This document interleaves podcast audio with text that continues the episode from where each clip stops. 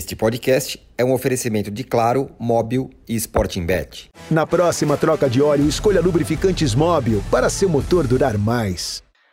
Olá, sejam muito bem-vindos ao Posse de Bola número 388, edição gravada na sexta-feira, dia 19 de janeiro. Eu sou Eduardo Tironi, já estou conectado com os meus amigos Arnaldo Ribeiro, Mauro César Pereira, José Trajano e Danilo Lavieri. O Campeonato Carioca já começou, hein? O Paulista começa no fim de semana, mas o Tite já deu a letra da semana. O Carioca é o campeonato mais difícil do Brasil, disse ele. Será que é isso mesmo? Qual campeonato é mais fácil de se vencer? Essa é a pergunta.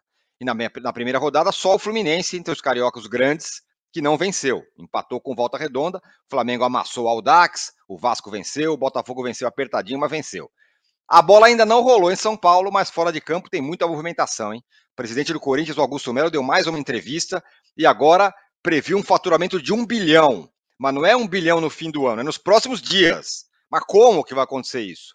No fim de semana, o time estreia contra o Guarani. E já tem um problema: o Garro não vai jogar porque o Talheres exigiu uma grana lá para poder liberar o jogador e o Corinthians está meio atarantado até aqui para tentar resolver. A questão do Raniel já resolveu. O São Paulo lançou sua nova camisa com um novo fornecedor de material esportivo, seu novo patrocínio, que perto do anunciado pelo Corinthians é, recentemente virou um dinheiro muito pequeno. E o Lucas falou que prefere jogar centralizado, pessoal. Sabe que, quem joga por ali? Ele mesmo, o Rames Rodrigues. E agora, Carpini? Nesse sábado, começaremos a ver o novo São Paulo contra o Santo André. E no Palmeiras, a presidente Leila foi desafiada, eu não vou nem dizer por quem, a mostrar o contrato da Crefisa tem com o Palmeiras. E ela mostrou. Vamos contar toda essa história aqui e de contrato renovado, o Abel comanda o time na estreia do Verdão contra o Novo Horizontino. Em Novo Horizontino. Já temos uma enquete aqui muito bem bolada e foi modificada nos momentos finais para ficar ainda melhor. E a pergunta é a seguinte: quem terá uma temporada com mais conquistas? Será um clube carioca? Será um clube paulista? Um clube mineiro ou um clube gaúcho? Na esteira do que disse o Tite de que o Carioca é o mais difícil. Então, em tese, é, o, o, Carioca deveria ser o time que vai ganhar mais ao longo do ano.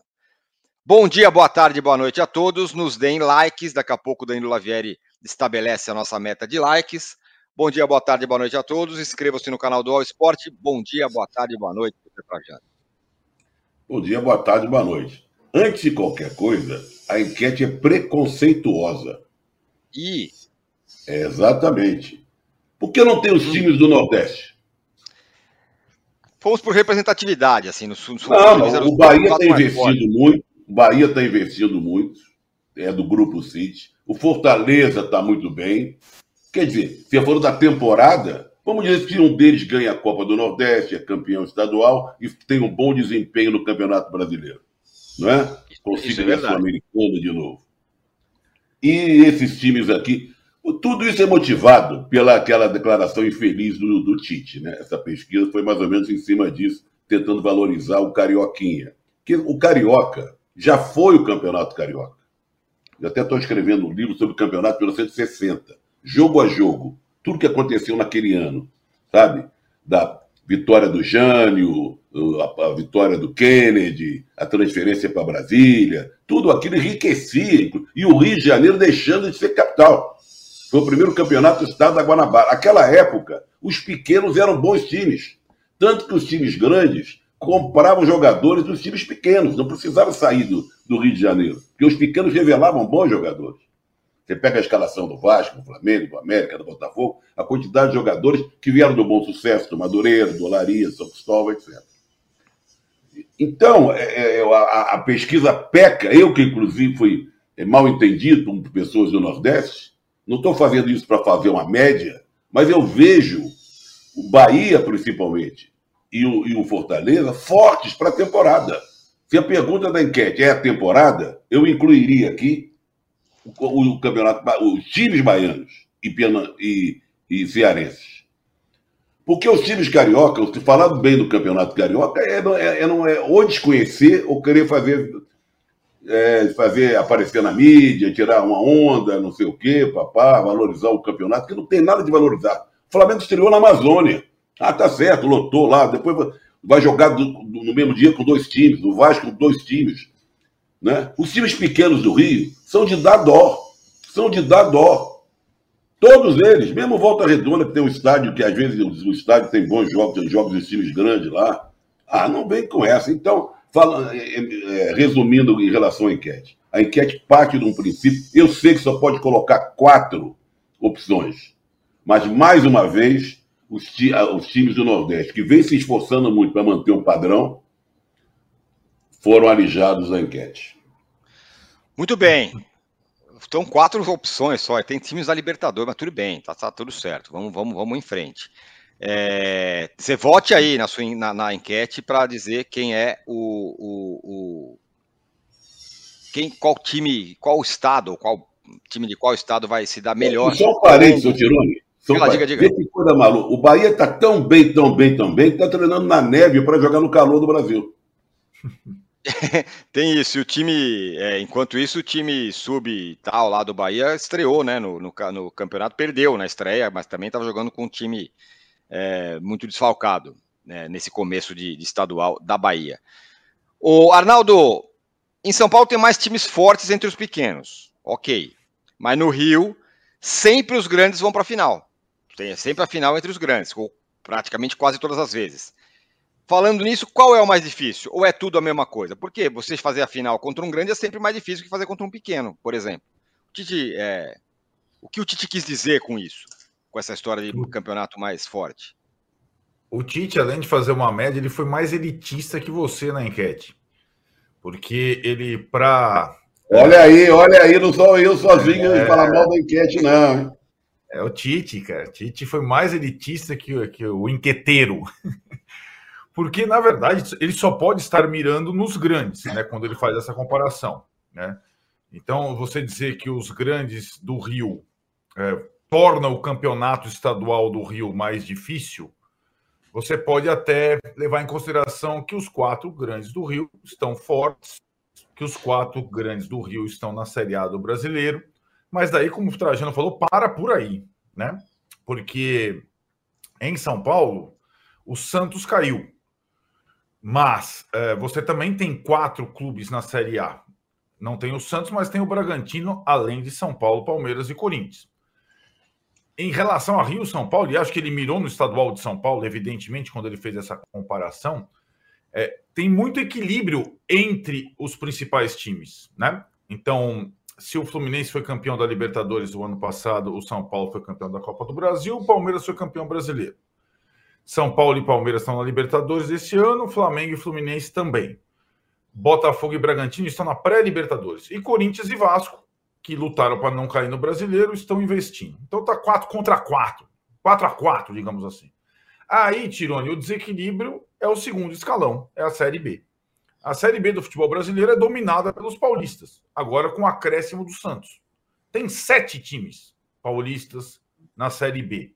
Se você levar em consideração que o Campeonato Paulista tem 16 times, além dos quatro principais na Série A, mais sete da Série B, 11 dos 16 estão nas principais divisões do futebol brasileiro. No Rio não tem nenhum time na Série B, como disse o Trajano. Então, de 11, de, de 11 em 16, você já conclui, evidentemente, que o Campeonato Paulista é o mais difícil. Não tem nem discussão.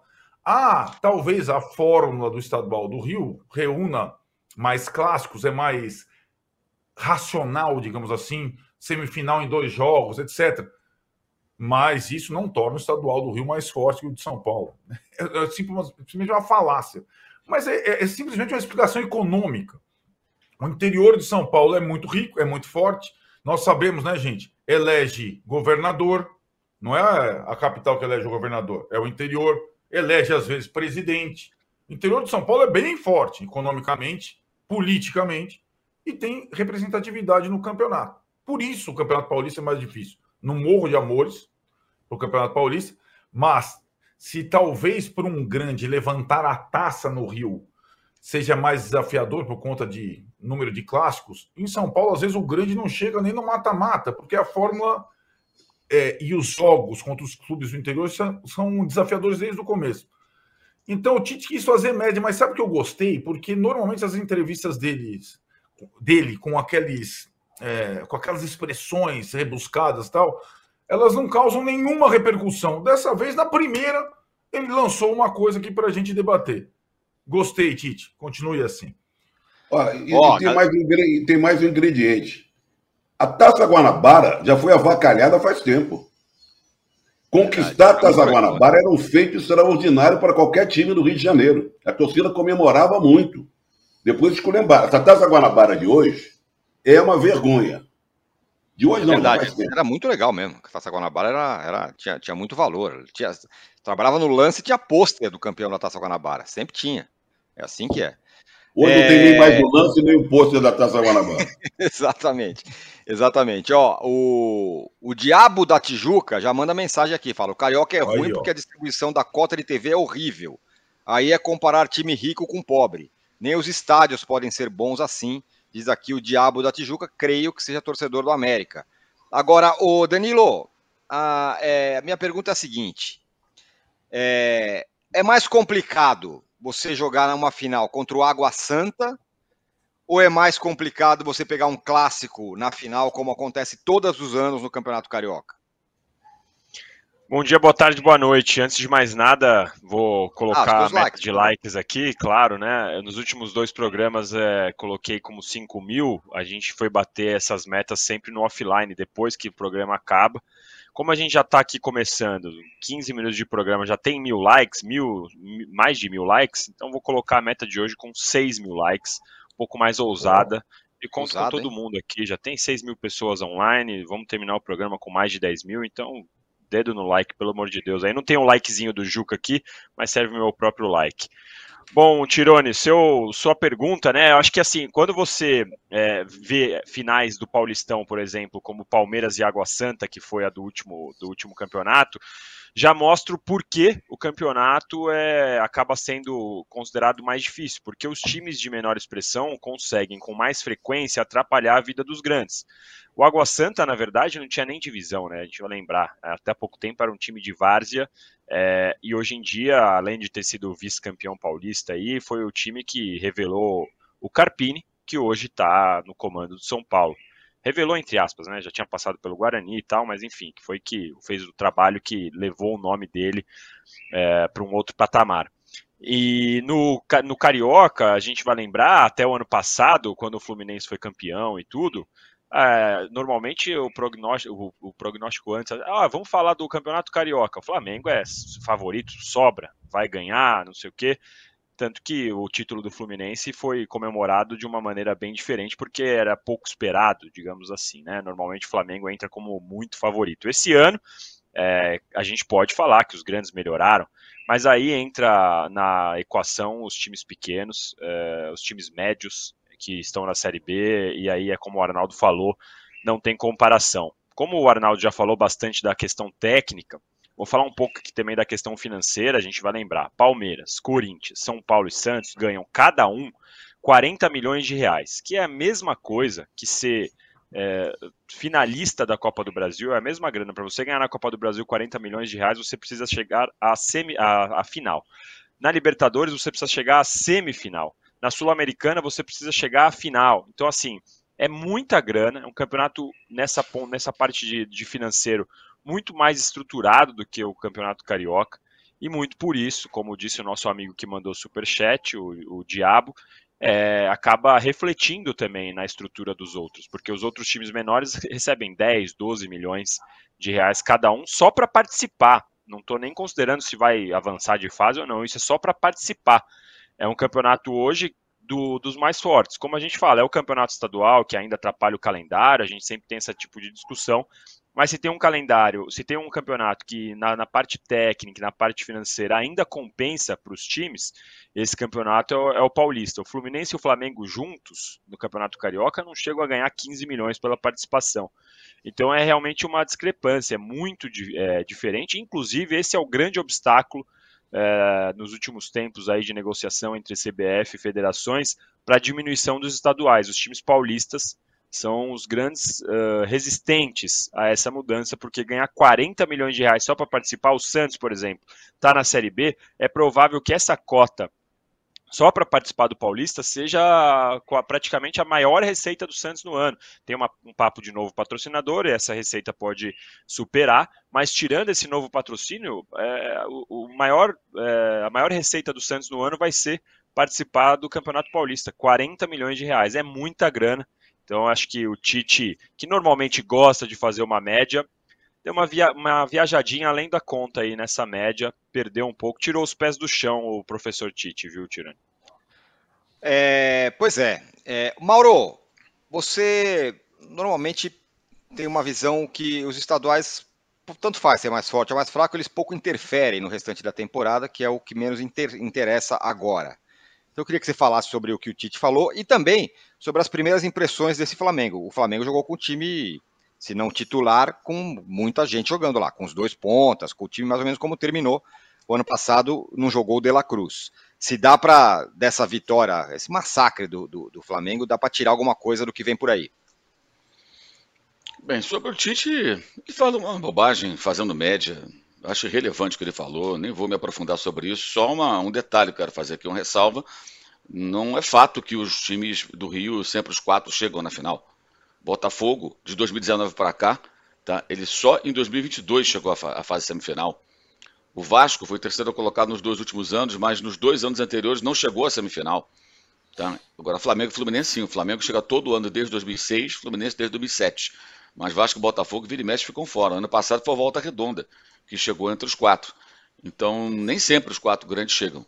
É, por incompetência né, do, do Botafogo e do Vasco, que torna essa frase do Tite um, apenas uma, uma declaração, sei lá, que gerou uma polêmica, para mim uma polêmica sem importância nenhuma, irrelevante. Sobre o jogo em si, é claro que você tem que relativizar a fragilidade do adversário, mas foi bem interessante a forma como o time do Flamengo se comportou, né? Pela forma como em campo o tempo todo marcando muito alto, roubando bola no ataque, todo mundo muito motivado, não tinha nada de modo banana. É, um jogo como esse, com um gol a dois minutos, em geral, você vê o time grande, marca um gol, dois ali, aí relaxa, fica tocando para o lado. Mas não, os caras continuaram correndo, é, é, recuperando bolas e criando várias situações de gol. Foi uma, a postura foi interessante. A postura foi interessante. O adversário é um sparring, né? Alguns times de campeonato estadual são meros sparrings, eles entram ali para apanhar de pouco, se possível. E às vezes consegue dificultar um pouco mais, até pelo relaxamento que não existiu. Acho que esse foi o ponto positivo. E mesmo quem veio do banco, claramente todos interessados, né? Por quê? Porque tem que correr atrás para ganhar espaço no time. Então você tem um banco com Davi Luiz, que nem entrou em campo. Você tem um banco com Alan, é, Bruno Henrique, Gabriel, os três entraram, né? E você percebe nitidamente os jogadores preocupados em mostrar serviço. Perdendo gol, ficando na bronca porque não acertou e tudo mais. Então foi, foi bom isso, foi, foi positivo. Claro que é só um jogo, evidentemente isso aí não, não, não não, não significa que esse, que esse, comportamento vá durar é, é, a temporada, o que seria o, correto, né? É, a conduta correta dos atletas, mas foi um, um, bom sinal. E o melhor em campo foi o Cebolinha, que jogou muito bem, muito bem mesmo. Ele já tinha jogado bem no começo do ano passado com o Vitor Pereira, virou última opção do São Paulo, aí caiu muito de rendimento, ficou ali no banco, nem entrava nos jogos na maioria das vezes. Já no ano passado começou a reagir desde a chegada do Tite e claramente foi o melhor jogador em campo, inclusive no final trabalhando até quase como um meio ali na parte central do campo, distribuindo passos, deu, deu passe para o Pedro, deu dois para o Gabriel, dois para o Bruno Henrique, que não aproveitaram. Foi muito bem o, o, o Everton Cebolinha e o Vinha está muito perto de ser contratado, faltam só algumas formalidades. Eu estou publicando agora no meu blog, o pagamento vai ser feito em quatro parcelas né, anuais, até 2027, total de 8 milhões de euros e podendo chegar a 9 milhões com mais um milhão, é, mais 500 mil se o Flamengo for campeão da Copa do Brasil e 500 mil euros se o Flamengo for campeão, ah, perdão, 500 mil euros se for campeão brasileiro e 500 mil euros se for campeão da Copa Libertadores.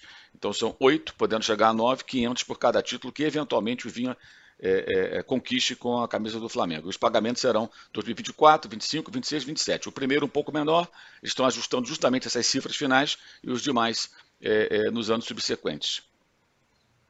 Ó, o Flamengo vai então montando um time fortíssimo, né? Vai tendo jogador, dois jogadores bons para quase quase todas as posições aí com essa chegada é, do Vinha. Agora, Arnaldo, O De La Cruz não jogou e o Mauro destacou. Cebolinha foi o cara. Um cara que jogou muito no, no time do Tite. Como vem sendo titular é, desde que ele chegou. E quando o De La Cruz estiver lá, vai jogar aonde? Ó, em tese, agora, com esse desenho inicial mantido o final de 2023 no lugar do Luiz Araújo, em tese. É, não fazendo a mesma função, são jogadores bem diferentes, né? O Luiz Araújo é canhoto, ponta, e o De La Cruz é um destro que joga em diversas posições.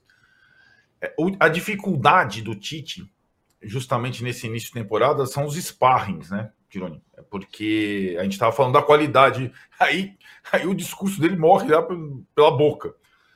A dificuldade de definir o melhor time do, do Flamengo é a falta de jogos desafiadores no início da temporada. O primeiro clássico vai ocorrer lá na frente no estadual do Rio. O Flamengo esse ano não tem o Mundial, não tem a Supercopa, não tem jogo grande para testar o seu time. Né? É, agora, De La Cruz jogando, entrando, o Mauro foi muito feliz quando ele fala: Cebolinha não vai sair. O Cebolinha é o principal jogador do Flamengo do Tite. A gente já esperava essa esse resgate. E é uma coisa curiosa que parecia ser uma heresia, hoje talvez o torcedor do Flamengo entenda mais. O Tite sempre achou, sempre achou, como técnico da seleção brasileira, inclusive, que o Cebolinha é mais jogador que o Bruno Henrique. Certo? Pode soar como um, como um pecado, mas na cabeça do Tite, nas convocações, isso foi sempre recorrente. Entre um e outro, ele sempre optou pelo Everton Cebolinha. Então, tirar o Cebolinha daquela ponta esquerda é complicado. É o lugar onde o Bruno Henrique se sente mais confortável também.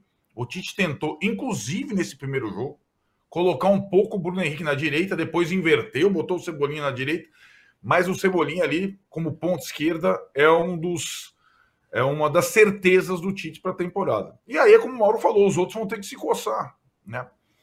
É, vão ter que se coçar porque não vai ter lugar para todo mundo.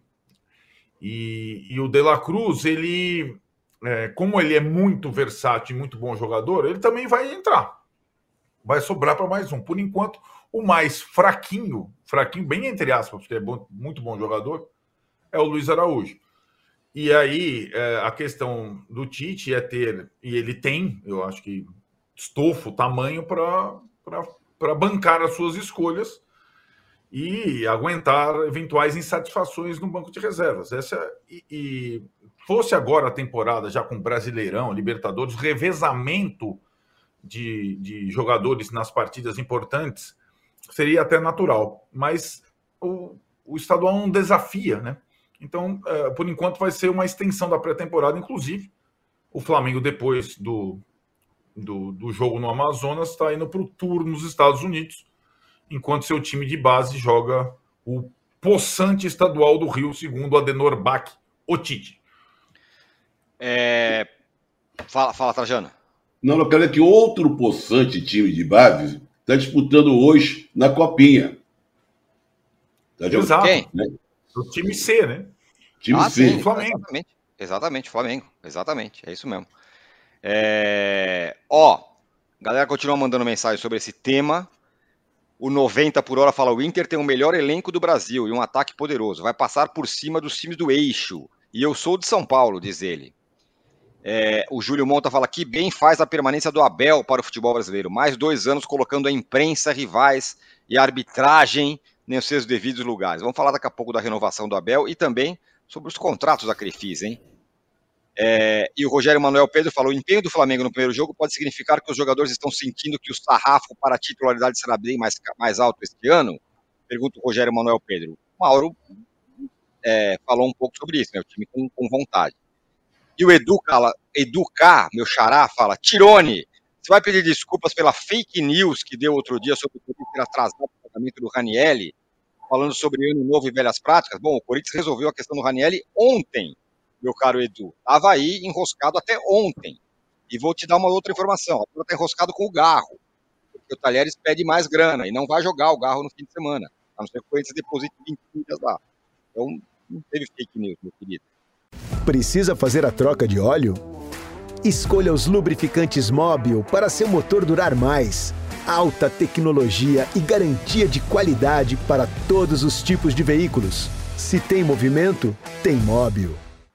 Muito bem, é, a nossa enquete, Trajano, que você não gostou, mas ela está equilibrada. Ela está da seguinte forma. Quem terá uma temporada com mais conquistas? Quem que você acha que está ganhando? Não, mas, mas, a pergunta não era mais conquistas, não. É essa? Era essa a pergunta? É, ele, ele, ele, o Tirone, o Tirone distorceu a declaração do, do Tite. É, Tite ele está arranjando uma maneira de. Como distorceu a declaração? Não tem nada a ver com a, com a declaração do Tite. É uma, só uma comparação. Se o Tite fala que o campeonato é o mais legal, então imagino que se é, o, se é o mais difícil, imagina que imagina que um carioca estará muito bem nos, no campeonatos que valem de verdade durante o ano. Por isso a pergunta. O, o Tirone depende do ponto de vista. Olha só que loucura, né? E depende muito do ponto de vista. E bota ponto de vista nisso. O meu time vai esperar a Série B do Rio. Se, é. se ganhar, para mim, é a maior conquista do ano. eu, não é verdade, eu como torcedor. Então você tem que encarar, quando você pega um time do Nordeste, se ele ganha a Copa do Nordeste, para ele tem um peso enorme. Sem dúvida. Você não vai poder comparar essa conquista com, claro, com a Libertadores, com. com entendeu o que eu quero dizer? Dep por isso que eu falo, depende do ponto de vista da sua exigência e de onde você está. Mas eu queria colocar uma outra coisa em questão, como diria um grande amigo meu. Várias vezes, técnico de futebol, quando é perguntado nessa. Quando o Flamengo vai atravessar, está atravessando, fala assim: dois jogadores por posição. Aí o técnico responde: é o que eu queria. Isso é um bom problema. Isso é um problema que todo técnico gostaria de ter. Aí eu pergunto: é verdade? É, eu quero ver se o cara Pini gostaria de ter o abacaxi que ele vai ter que Não, porque o cara que está no banco, você sabe como é que é o cara, o jogador de futebol que fica no banco, que não é escalado. Você sabe como é que é o vestiário, aquela coisa né? Você olhando de fora, legal ter dois jogadores para cada posição, ou três, não sei, pô, pode fazer o que ele. Mas internamente a administração disso é complicada. Sem dúvida, sem dúvida. Falaremos sobre esse, sobre esse tema, sim, senhor, já já.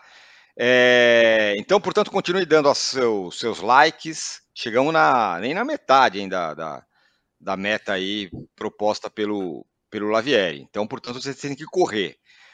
Agora, o Lavieri, Palmeiras, hein?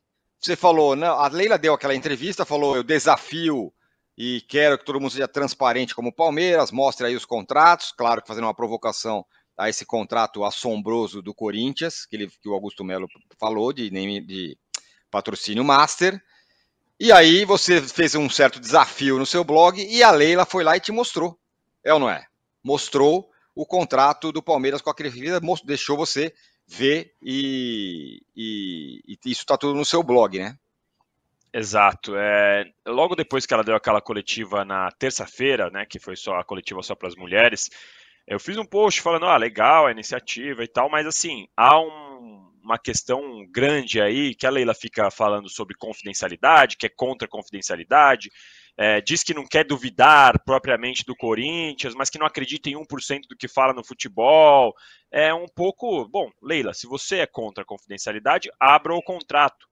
Do, do, Palmeiras da Crefisa. Lembrei que lá no Palmeiras tem conselheiros que tentam ver esse contrato há muito tempo e não conseguem e tal. É, e aí eu fiz um texto sobre isso, isso na terça-feira. E um pouquinho depois da coletiva, é, recebi na, época, na hora ali uma ligação falando, olha, a Leila está disposta a te mostrar o contrato, vamos marcar um dia. Esse dia foi ontem, ontem à tarde, ontem, 11 da manhã, fui lá na academia de futebol, conversei com a Leila, fiquei com a Leila, ela me mostrou os contratos Crefisa e fã os contratos com carimbinho, assinatura da época de dirigente que nem tem nem tá mais lá. É, então, um contrato mostrando ali que, é, entre outras coisas, tá tudo bem explicadinho a questão da propriedade. Algumas dúvidas que a gente sempre teve, especialmente também a oposição do Palmeiras sempre levantou, é, estavam ali especificadas como o contrato inclui as propriedades do time feminino. É, o contrato ele é tão detalhista, Tirone e companheiros, que, na, na, por exemplo, assim, o logotipo na camisa do Palmeiras pode ter até 28 centímetros. Algumas práticas aí que são até que comuns é, no, no, na questão do marketing, né? Para você poder delimitar, você falar o tamanho que pode ter o logo, a cor que pode ter o logo. E tem até, por exemplo, maqueiro, é, departamento médico, capa de chuva, é, naming rights da TV Palmeiras, que no caso é da fã, vinhetas de até 3 segundos na TV Palmeiras, todos esses detalhes estão ali num contrato que foi assinado primeiramente em 2019, ainda na, na gestão do Maurício Gagliotti, e depois é, tem um aditivo de duas, três páginas, só é, reafirmando que aquele contrato vale por mais três anos até agora, é, dezembro de 24. É, então tem tudo ali explicadinho. A Crefisa paga 75 milhões por ano e a FAM paga 6 milhões por ano, isso na parte fixa. Contrato então de 81 milhões por ano fixo, isso é um valor que o Palmeiras sempre divulgou e é o que realmente está escrito no contrato. Aí tem ali os bônus. O Paulistão vale mais 4 milhões, Copa do Brasil vale mais 6. Lembrando que o Palmeiras tem usado essas, esses bônus por conquista para abater da dívida que tem com a Crefisa. Há uma cláusula de confidencialidade é, na hora eu li, até brinquei com a Leila, falei, ah, aqui fala que a confidencialidade não é necessária se as duas partes concordam. No caso, você é as duas partes, né? Ela deu uma risadinha e tal, ela não concorda com o tema do conflito de interesse. É, eu falei com ela sobre isso, já ela foi muitas vezes é, perguntada. Ela fala que já está de saco disso, que não concorda, que não acha que tem isso. É, eu acho que isso é uma questão relevante. Não à toa ela pôde ali como presidente das duas empresas, abriu o contrato, coisa que ela não pode fazer com os Esportes da Sorte, que é o novo patrocinador do feminino, e com outros patrocinadores que por aí virão. Eu acho que é, é, é legal que ela tenha mostrado, é legal porque ela também falou sobre é contra a confidencialidade, então ela abriu o contrato. É, eu gostaria que isso fosse feito em outros times, mas tenho a ressalva que eu sei que outros é, patrocinadores não gostariam que esses valores fossem exibidos. Eu acho que seria é, algo legal para o futebol, para esclarecer, não para a gente aqui, para a imprensa, mas também para a gente, mas muito para torcedor e para deixar o mercado de uma forma geral mais claro, porque às vezes a gente tem alguns números muito inflados, outros números até de patrocinadores que acabam nem aparecendo e acabam nem pagando. É, então, assim, é uma coisa que eu acho que poderia ser mais clara para a gente entender, porque tem times que falam aí que vão ganhar milhões e milhões, que chegam no fim do ano e que estão devendo milhões e milhões, que não estão pagando as contas em dia e tudo mais. Então, acho que isso é uma atitude legal. Para arredondar aqui sobre o, o, esse contrato, ele termina também em dezembro de 24. A Leila promete uma concorrência é, para receber novas propostas, receber é, concorrentes aí que queiram estar na camisa do Palmeiras, e aí ela fala que aí ela vai ter uh, o, a ideia, é, a certeza de quanto vale a camisa do Palmeiras. Hoje o Palmeiras recebe esses 81 sem correção, que é uma coisa que chama atenção, porque normalmente os patrocínios têm correção de ano a ano, com, com base na inflação e tal, algum outro índice, mas normalmente tem uma correção. Esse contrato não teve. E aí ela tem essa, ela, ela diz que vai ter essa ideia após a concorrência de quanto que vale realmente a camisa do Palmeiras. É, a promessa dela é que esse, essa concorrência seja feita é, do meio do ano ali, mais ou menos, para ter uma ideia, até porque não dá para fazer isso no, no, último momento. A eleição do Palmeiras deve ser em novembro, ela quer ter isso já resolvido nessa época, para ter novos, novos interessados aí o que eu acho que precisa ser feito, ela não deixou muito claro, essa auditoria, essa concorrência devia ter, é, ser feita de forma independente, não deveria ser o Palmeiras que deveria conduzir essa concorrência, porque para uma marca é extremamente desconfortável. Imagina eu tenho aqui uma marca, eu vou entrar e fazer uma proposta ao Palmeiras, sabendo que eu vou concorrer com a marca que é também da presidente do Palmeiras. Então, acho que poderia ser algo uh, feito de uma maneira independente e de uma maneira transparente. Então, é, eu, Danilo, Danilo Press fez uma proposta de 120 milhões que esteja público para todo mundo saber. E aí a Crefisa tem que cobrir caso queira. Eu acho que essa tem alguns pontos ainda que ela não respondeu, que ela precisa deixar mais claro depois para a gente entender como vai ser feita essa concorrência, Tirani. Pois é, o, o Mauro, é, enquanto a bola não rola no Campeonato Paulista, é uma disputa de quem paga mais, quem está pagando mais. O Danilo acabou de falar do que a Leila abriu a, o contrato aí e tal. Enquanto isso, Augusto Melo deu entrevista falando que vai ter é, receita de um bilhão, mas não é lá no fim do ano, não. É um bilhão daqui três semanas. Vai anunciar daqui a pouco o name rights do, do, do CT e, e, por aí vai. E o São Paulo mostrou ontem o seu patrocin, novo patrocinador master, bem mais modesto do que esse. Por enquanto, a guerra está nesse campo aí, né? Eu acho ótimo, né? Isso significa que o Corinthians já pode pagar a Caixa Econômica Federal, já que deve lá o dinheiro do estádio, né? Primeira providência, paga a Caixa Econômica Federal. Outra providência, paga o Argentino Júnior, que está cobrando o Fausto Vera até hoje. O cara foi contratado há um ano e meio, mais de um ano e meio. O time argentino reclama até hoje. Quer mais time argentino? Você acabou de falar do Rodrigo Garro, Talheres está cobrando uma grana para liberar aí o, jogador em definitivo para o Corinthians. Então, se vai entrar é todo esse caminhão de dinheiro... Tem o Rojas também, exatamente, que reclamou aí também de direito de imagem, né? Então, assim, dívidas, problemas financeiros não faltam ao Corinthians, já que está entrando um caminhão de dinheiro, é...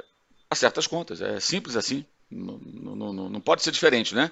Ao invés de contratar jogador, vai e acerta as contas. É o que todo clube deveria fazer, é o que todo mundo tem que fazer, né? Cada um de nós, cada pessoa que deve, acerta a conta. Entrou uma grana, paga a dívida. É isso. Já não bastam as SAFs, né, que deixam as dívidas para escanteio, né? As dívidas somem, né, com a SAF, né? Aí vem ali paga a conta gotas. Então, que bom, que bom que o Corinthians está entrando tanto dinheiro, né? Vai, a Caixa, os executivos da, executivos da Caixa devem estar sorrindo, né? Imagino, de orelha a orelha. Não tem motivo para ficar triste. E acaba com essa balela também de negociação de dívida, né? Está entrando dinheiro como nunca. Olha que maravilha, vamos pagar então o estádio. Aí o torcedor do Corinthians poderá bater no peito e falar que o estádio pertence ao Corinthians, que até agora é um estádio que o clube não conseguiu pagar. É. O Arnaldo, o São Paulo também apresentou o seu novo patrocinador Master estreia nesse fim de semana contra o Santo André no campeonato, estreia o Carpini. E aí, nesse caso, até o patrocínio Master ontem lá no evento de lançamento ficou até meio em segundo plano, porque perto desses outros valores, né, vamos dizer que, que, é, que é bem menos. Nem foi nem anunciado o valor lá. É, já tinha sido divulgado antes, não foi propalado, você tem total razão. É, talvez é, no, quando o São Paulo fechou esse negócio, né, é, patrocínio master, ainda restam outros patrocínios vagos na camisa, aquela camisa de futebol hoje que parece um macacão de Fórmula 1, né, ainda falta omoplata, ombro, sei lá o quê. É, a, a troca do patrocinador significa um aumento significativo nas receitas, mas de maior patrocínio master de camisa virou o maior patrocínio da história do São Paulo. Sabe como é que é, Tina? Aí é um pouco mais é, modesto, comedido. De qualquer forma, é, eu acho que o São Paulo, diferentemente do Corinthians, até porque a gestão é a mesma, né? Só troca o mandato vai incrementando sim as suas receitas. Né? Então, o patrocínio da camisa vai aumentar, o name rights do estádio, que era uma coisa que ninguém imaginava, estreia no sábado, então o estádio passa a ter um novo nome no sábado, contra o Santo André. O fornecedor de material esportivo é outro. É, então, o São Paulo vai também incrementando as suas receitas é, na medida do possível. Não a galope para chegar a um bilhão, isso não, não existe, e também o investimento no time de futebol. O Corinthians está comprando um time inteiro, né?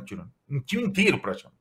Dez jogadores, é, vários titulares. São Paulo contratou quatro jogadores, dois sem custos, dois, o Bobadilha e o Ferreirinha, com algum custo, mas nenhum deles para ser exatamente titular. São Paulo não, não, não botou, não arrombou o cofre para essa temporada que está se iniciando que já tinha feito muitos investimentos a temporada passada, incluindo aquele meio de temporada para tentar ganhar a Copa do Brasil com Rames Rodrigues e Lucas.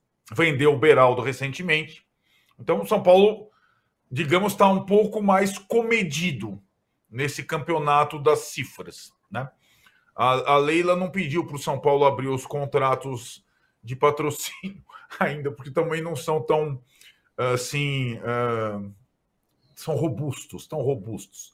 O, o grande, o grande, é, a grande questão para o torcedor, saindo do, do campeonato das finanças para o campeonato do campo, para o São Paulino, é a estreia do Thiago Carpini. Então vai estrear o, o novo nome estádio, a nova camisa, o novo patrocinador, mas é a estreia do novo técnico que interessa. No sábado contra o Santo André, é, o São Paulo teve que pagar uma multa para o Carpini ser liberado, né, para o Juventude, uma multa de um milhão de reais. E a grande é, incógnita é como Carpini escalará o primeiro São Paulo dele. Com o Rames Rodrigues? Sem Rames Rodrigues? Essa é a grande pergunta que fica numa temporada em que o São Paulo já tem desafios, diferentemente do Flamengo, como eu falava, o São Paulo já na quarta partida da temporada terá um clássico com o Corinthians na Neoquímica Arena e a quinta partida da temporada é a Supercopa contra o Palmeiras no Mineirão. Né? Então o Carpini e eu acho que ele gostaria de ter, talvez, um início menos. o Carpini é, ele jamais disputou um clássico na sua carreira de treinador. Em um mês ele já vai ter dois para se divertir rapidamente e, e, testar. O Trajano falou dessa questão do quem vai para o banco fica de bico. Ele vai ter essa experiência inédita logo na primeira partida, pode apostar contra o Santo André. Pois é, Trajano, você tinha levantado essa, essa bola aí sobre é, é, dois times, tem titular e reserva iguais, não sei o quê. É um, um abacaxi. E aí é um abacaxi um pouco maior para um técnico sem casca como o Carpini, né? É, é verdade. Mesmo aquele com casca. Entendeu? Porque a situação. Eu já. Tendo que acompanhava mais de perto, e todo mundo acompanhava mais de perto, hoje ninguém acompanha mais de perto, porque você podia ter acesso ao treino a hora que quisesse, entrava em campo, entrevistava qualquer jogador que você quisesse, entrava até no vestiário e tal. A gente ouvia muito reclamação, mas reclamação forte, dependendo do, do, do que estava se expressando, de quem estava no banco. Sempre. E aquele que era escalado como titular, não, o treineiro está certo, sabe tudo. E aquele outro começava a fazer críticas, tentar jogar assim no ar algumas críticas, ver se a imprensa pegava, se algum diretor apoiava, aquela coisa toda. É um dilema no futebol, é isso. Claro que o torcedor, olhando de longe, viu, nossa, meu time tem três zagueiros, não sei de quê, tem Flamengo tem o Pedro, agora tem o Dela Cruz, vai ter o Gabigol, tem não sei quem, outro joga na direita, joga na esquerda. Maravilha. Agora, a administração disso é complicada. Por exemplo, o Arnaldo estava falando, tira o Luiz Araújo e bota o Dela Cruz. Muda completamente o time. O Dela Cruz, por mais que seja versátil, né? é um jogador jogando na ponta direita, com, o outro joga na direita porque tem um pé esquerdo, aquela outra joga com dois pontas. Não sei, é, é complicado. Eu já vi muitos casos assim. Inclusive, isso derruba não um técnico do tamanho do Tite, que eu acho que tem, tem apoio, tem estrutura, tem, tem currículo e tal. Mas aquele técnico, isso pode acontecer, não estou rogando praga, não. Com um sujeito tipo Carpini, viu, Arnaldo Tirone? É, é. Com o Tite, não, mas com um cara como Carpini, chegando num time grande, é complicado. E o, e o São Paulo tem um, um, ponto de interrogação que anda para cima e para baixo, que não faz gol, que não dá passe, sei lá o quê, que é o Rami Rodrigues. Toda hora fala, aí o Rami Rodrigues. Na verdade, em vez de ser um reforço, é um atraso. Porque toda hora que você pensa no Rami Rodrigues, você não encontra uma solução. Eles não encontram uma solução. Será que vai ser titular, vai ser reserva, jogar no meio, jogar mais na frente, jogar mais atrás? Então foi uma contratação, ao, ao contrário do Lucas. O Lucas também não começou muito bem, depois deu uma apagada, né? Agora o Lucas quer jogar no meio. É mais um elemento complicador em relação ao Rami Rodrigues. Então, essa contratação do Ramos Rodrigues, que já foi um grande jogador, né, durante muitos anos e tal, tem sido muito mais complicado do que ajudado o São Paulo. É, é meio estranho. Eu não sei, eu se fosse presidente de São Paulo, vendi, devolvi o Rami Rodrigues. Vai acabar com esse lenga-lenga. E eu não sei se o Carpini vai ter habilidade, estrutura e tempo para resolver essa situação. O que fazer Parece até nome de romance, né? O que fazer com Rami Rodrigues? É, pois é, essa é, é a, a, declaração do Lucas ainda põe mais lenha na fogueira, embora ele tenha sido super é, levinho ali, fala, não, se precisar eu jogo do lado tal, mas deixa a situação mais complicada. Daqui a pouco eu quero perguntar um negócio para o Mauro sobre essa questão de jogador no banco, jogador no, jogador no, no time titular, mas, é, Danilo, essa declaração do Lucas falando, ah, eu prefiro jogar centralizado, significa, em outras palavras, eu prefiro jogar onde o Rames Rodrigues é o único lugar que ele joga. E aí o Carpini até respondeu, né, no dia do, da apresentação, não, o, o, o Luciano e o, e o, e o Lucas podem fazer outras funções. O Rames, não, ele é o meia 10 centralizado.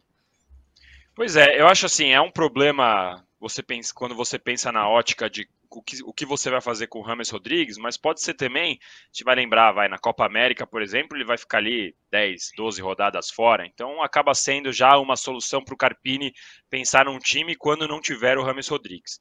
E o histórico do Rames Rodrigues, eu sempre bato nessa tecla, é, é, nos leva a entender, nos leva a crer que ele não vai jogar a maior parte da temporada. Eu até fiz questão de abrir aqui os números. A última vez que ele jogou mais de 40 partidas foi em 2000, na temporada 2014-2015 com o Real Madrid.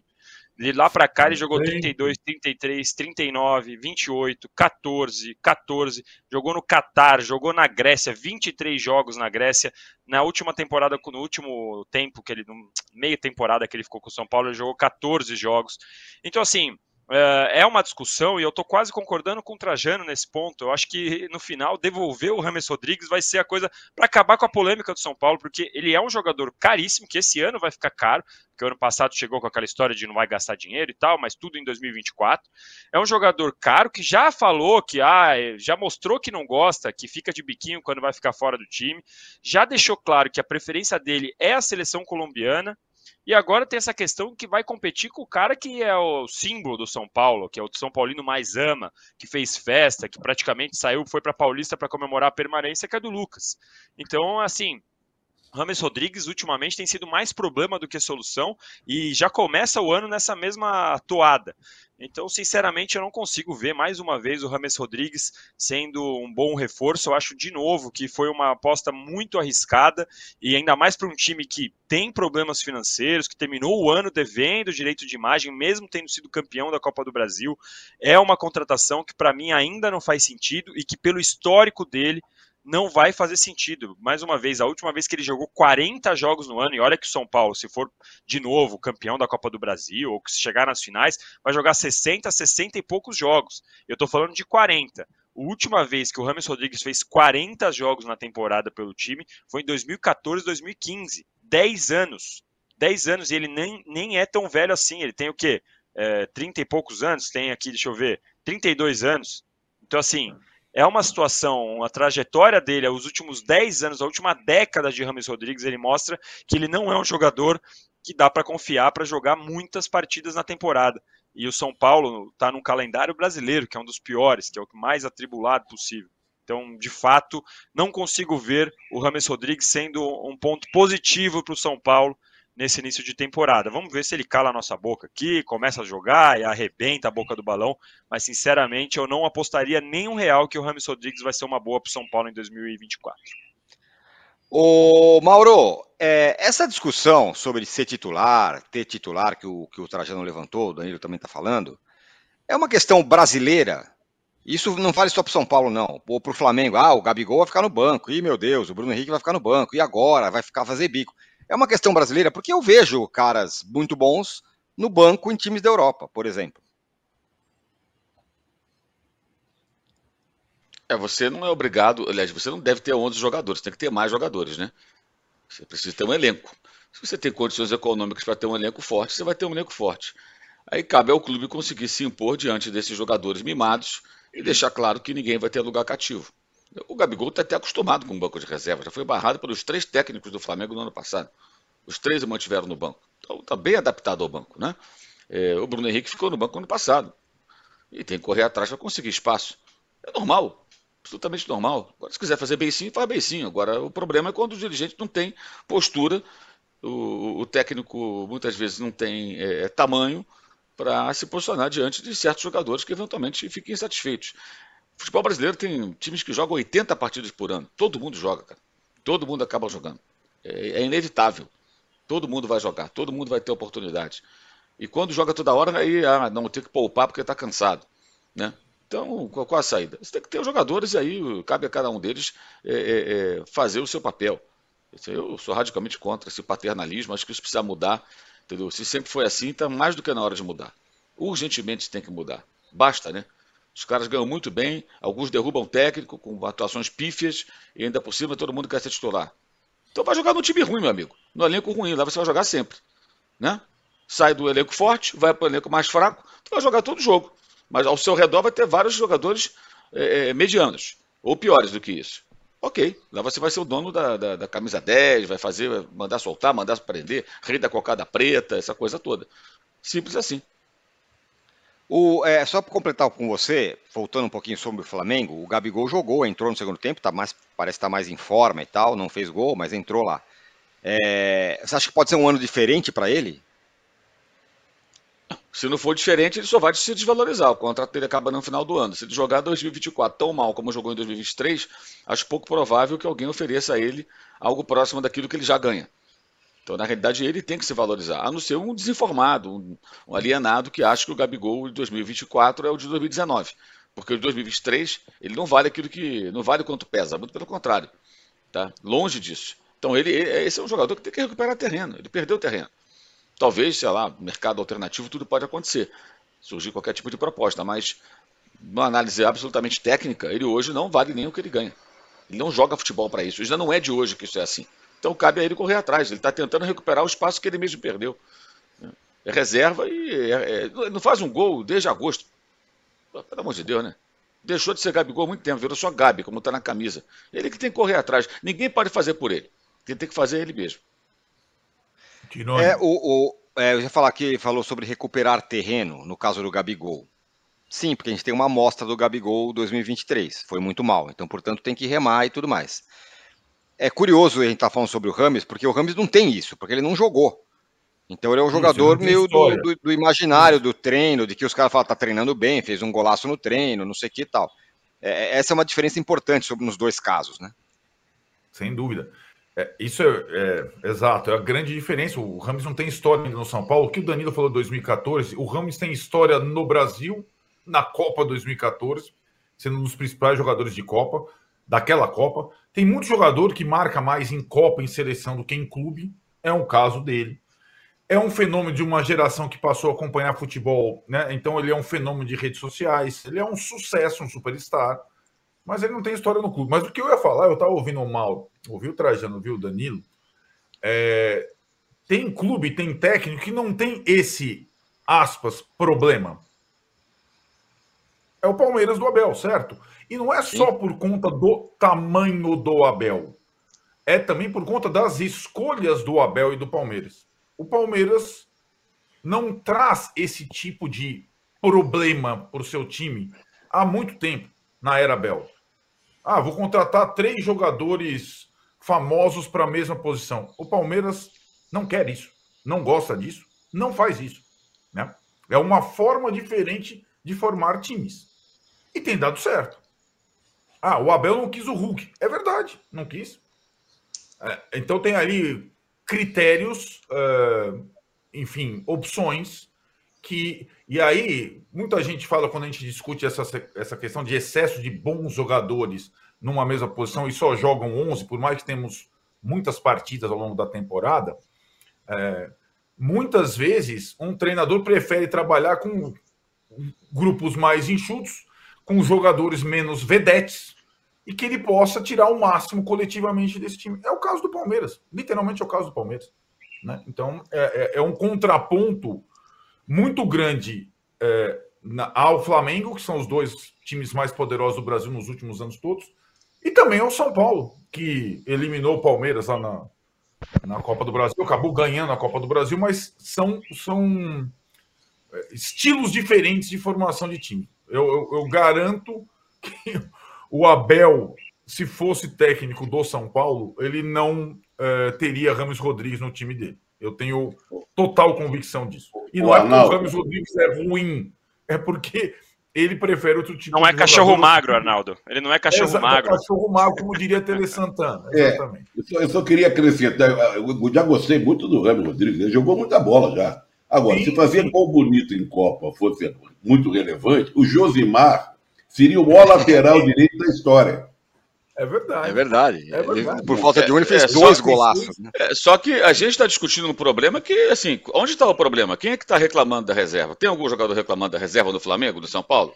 Alguém está esperneando? Estamos discutindo. O Rames, né? Nós estamos uma reclamada. Né? Sim. O Rames deu então, mas, no final sim. do ano falando que ele queria jogar. Sim. Né? Então, no final do ano, falou que queria jogar. O Lucas, ele, o melhor momento do Lucas no Tottenham foi jogando por dentro. Os três gols que ele faz no Ajax é Isso. é jogando dessa maneira. É natural que ele queira jogar ali. Mas eu não entendi a declaração do Lucas como algo do tipo: é, eu só jogo ali. Não, eu gosto de jogar ali, ok. Mas Isso. se precisar, jogo do lado. Não tem problema. Uhum. E todo mundo vai se acomodando. Né? E assim vai. Agora, também a gente não pode entrar numa de que então tem que ter jogador mais ou menos. O Palmeiras tem um dos elencos não. mais caros do Brasil. Né? E assim, e o jogador Vedete, no caso do Gabigol, ele vem numa fase muito ruim em 2023, uma péssima fase, Mas quanto ele já deu sendo vedete para o Flamengo, inclusive por ser vedete? E quanto ele traz de mídia, e quanto ele trouxe torcedores, e quanto que ele atraiu, ele já se pagou, esse cara. E não só pelos gols que ele fez, pelas boas partidas que fez antes de 2023, mas por todo o seu perfil. O Bruno Henrique, por exemplo, é um ótimo jogador, não tem nada de vedete. O Arrascaeta, apesar de gostar de dançar na televisão, é bem discreto até. Não vê o Arrascaeta muito ali, chamando a atenção. Já o Léo Pereira já é um pouco diferente, não se fala, né? Tem uma vida mais é, agitada, gosta muito de estar na mídia, rede social. Então, é, enfim, o Dudu, durante um bom tempo, foi um jogador até um pouco problemático. Amadureceu, hoje é um cara até bem mais tranquilo. Você não vê o Dudu tendo nenhum tipo de problema em campo, fora. Teve algum tempo atrás, mas agora você não vê mais. Então, assim, acho que é, é, é essa, essa, essa questão, se a gente levar para essa direção também, então, o Abel Ferreira nunca vai poder treinar o Real Madrid. Então, se for chamado para treinar o Real Madrid, ou o Barcelona, um time desse, olha, não, aí não dá. Ele, ele vai ter que se adaptar. É porque tem uma é. fórmula no Palmeiras que funciona, porque ele tem a mão pesada, por mérito dele. Ele domina o pedaço, ele conquistou isso. Então, nesse cenário do clube onde ele está, ele consegue exercer esse tipo de papel. Em outros, onde ele não ele vai chegar e não ter história, ele vai ter que se adequar também. Ou então ele vai ter que rejeitar eventuais ótimas propostas de grandes times do futebol internacional. E aprender, de repente, entre aspas, a lidar com jogadores vedetes, né? Então, acho que tem, tem, um pouco de cada coisa. São formas diferentes. Se você pegar também o Atlético de Madrid, que ontem venceu o Real Madrid, e que faz investimentos altíssimos, também tem uma linha diferente do Real Madrid ou do Barcelona. Hoje, mais do Barcelona, que vai atrás de Lewandowski, caras assim. O Real Madrid está contratando muito mais jogadores jovens né? e formando seus novos talentos. Vários deles em campo. Então, o Atlético tem uma linha diferente também. E já ganhou o Campeonato Espanhol, fez duas finais de Champions League, está sempre competindo lá com o Simeone. E, mas o Simeone tem tamanho também para se colocar diante de qualquer jogador. Então, acho que várias maneiras de formar times de futebol. Agora, se você tem grana, tem que trazer os melhores. Entendeu? Agora, agora, se os caras não têm competência para lidar com os melhores, então que se arrume dirigentes ou técnicos melhores, e não os piores. No caso do Flamengo, um dos problemas é que tem gente que não é qualificada para fazer esse tipo de coisa. Os piores, muitas vezes, estão, estão no comando. E aí não tem comando. O Tirone, a pergunta é... que eu, o, o Tirone, eu gostaria de Oi. saber se no PAOC tinha jogador vedete. Não, não tinha nenhum. Não, não tinha nenhum jogador PAOC. Ô, Trajano, esse, a expressão que a gente no passado, no nosso tempo, se utilizava para esse tipo de time era o time operário né? É o time operário, não tem estrelas. Seja, é time, não jogava nada e era o time operário. Time lutador, apanhava de Isso. todo mundo, mas não tinha mas, mas, mas, mas, mas, mas, o Palmeiras é o time neo-operário. É um time caro, Sobre... mas também não tem super estrelas. Fala aí. Você sabe, que, você sabe que a regra do futebol foi se amoldando essa coisa de jogador vedete ou não, reserva, tem, tem dois jogadores por posição e tal. É, eu estou escrevendo um texto, estou fazendo uma pesquisa sobre 1960 Naquela época, criaram a regra 3. Depois virou música do Toquinho e do Vinícius, né? A regra 3 permitia no início a substituição só do goleiro. Veja você, só do goleiro. Depois avançaram um pouco, era o goleiro e um cara da linha. Por isso era muito forte o campeonato de aspirantes naquela época. Durante anos e anos e anos, era um barato ver jogo de aspirantes, que estavam ali os jogadores que não iam jogar no time titular, mas tinham condições de jogar no time titular. Depois que a regra mudou, você pode. Depois ficando no banco não sei quantos jogadores, depois não sei quantas, tantas substituições e tal, foi mudando. Mas é curioso saber que teve uma determinada época. Bom, teve uma época que não tinha substituição nenhuma. Começou pelo goleiro, depois do goleiro e o cara da linha. Curioso isso. O, o é. andamento disso aí. É. Tirone, sobre o, a. Peraí, só, só ler aqui a mensagem da Carolina, que tem a ver com, com o Palmeiras, eu te passo a bola. Ela fala assim: o Palmeiras é o time chão de fábrica das empresas, caros, mas são funcionários generalistas. Os primeiros a levantarem motim ou a não performarem bem, vaza. Sem estrelas, menos um problema para administrar. Diga lá, o, o... É que na é, é essa formação, né? O Mauro falou sobre jogadores caros e tal, e que demoram. Às vezes o, ele citou o Dudu, e o Palmeiras tem vários jogadores que demoraram muito, né? O Zé Rafael, Rafael Veiga, são jogadores que praticamente quase saíram. Rafael Veiga, quem segurou foi o Luxemburgo, tava para sair. O Palmeiras quase fez uma troca lá maluca com o Grêmio pelo Jean Pierre, a gente vai lembrar. Então são jogadores que também demoraram, né? E hoje em dia eles, eles se pagam e estão aí.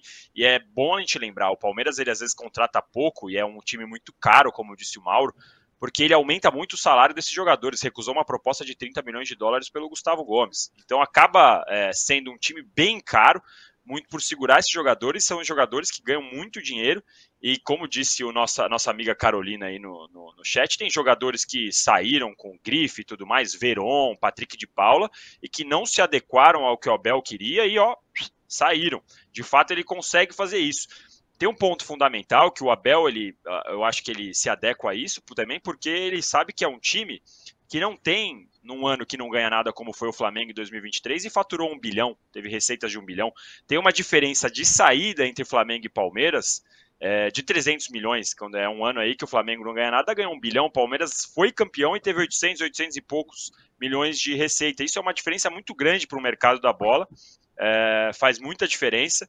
Então, eu acho que esse é um ponto também. A gente compara muito na questão técnica Palmeiras e Flamengo, na, mas na questão financeira, o, o Flamengo está bem à frente.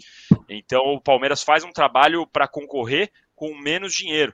Acho que muito por, pelo que o Mauro falou sobre quem manda no Flamengo é ali, muda de comando toda hora no o, o técnico, os diretores não têm exatamente uh, um projeto esportivo, coisa que no Palmeiras a gente vê a mesma metodologia há muito tempo. E aí tem o Abel ter conseguido ganhar, ter o tamanho que tem hoje.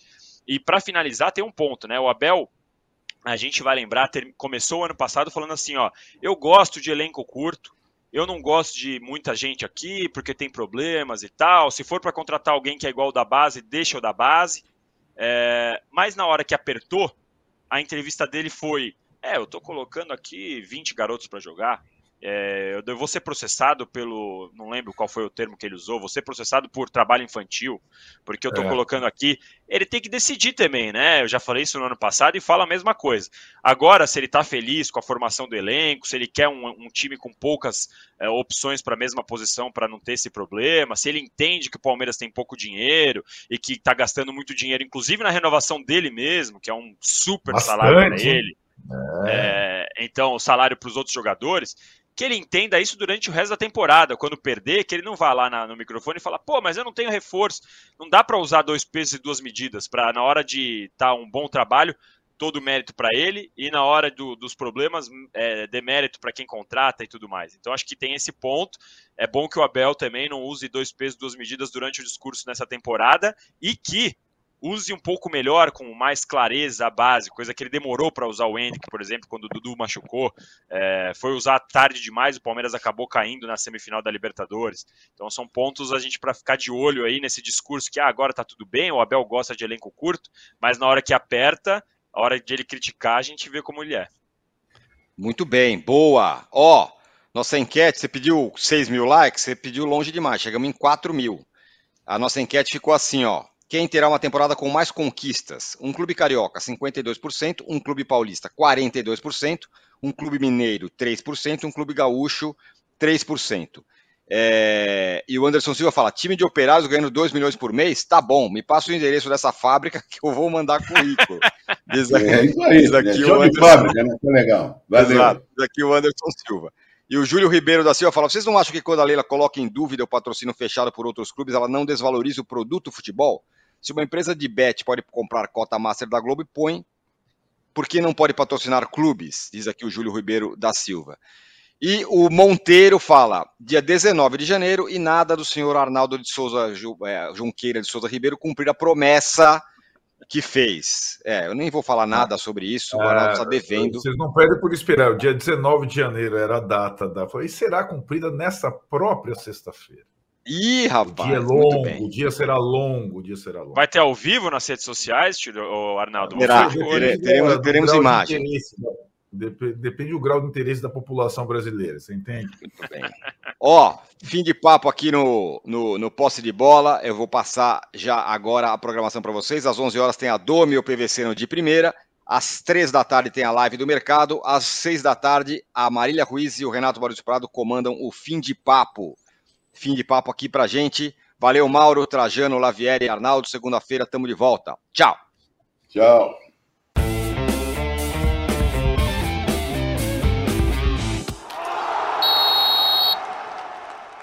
O Posse de Bola tem pauta e edição de Arnaldo Ribeiro e Eduardo Tironi.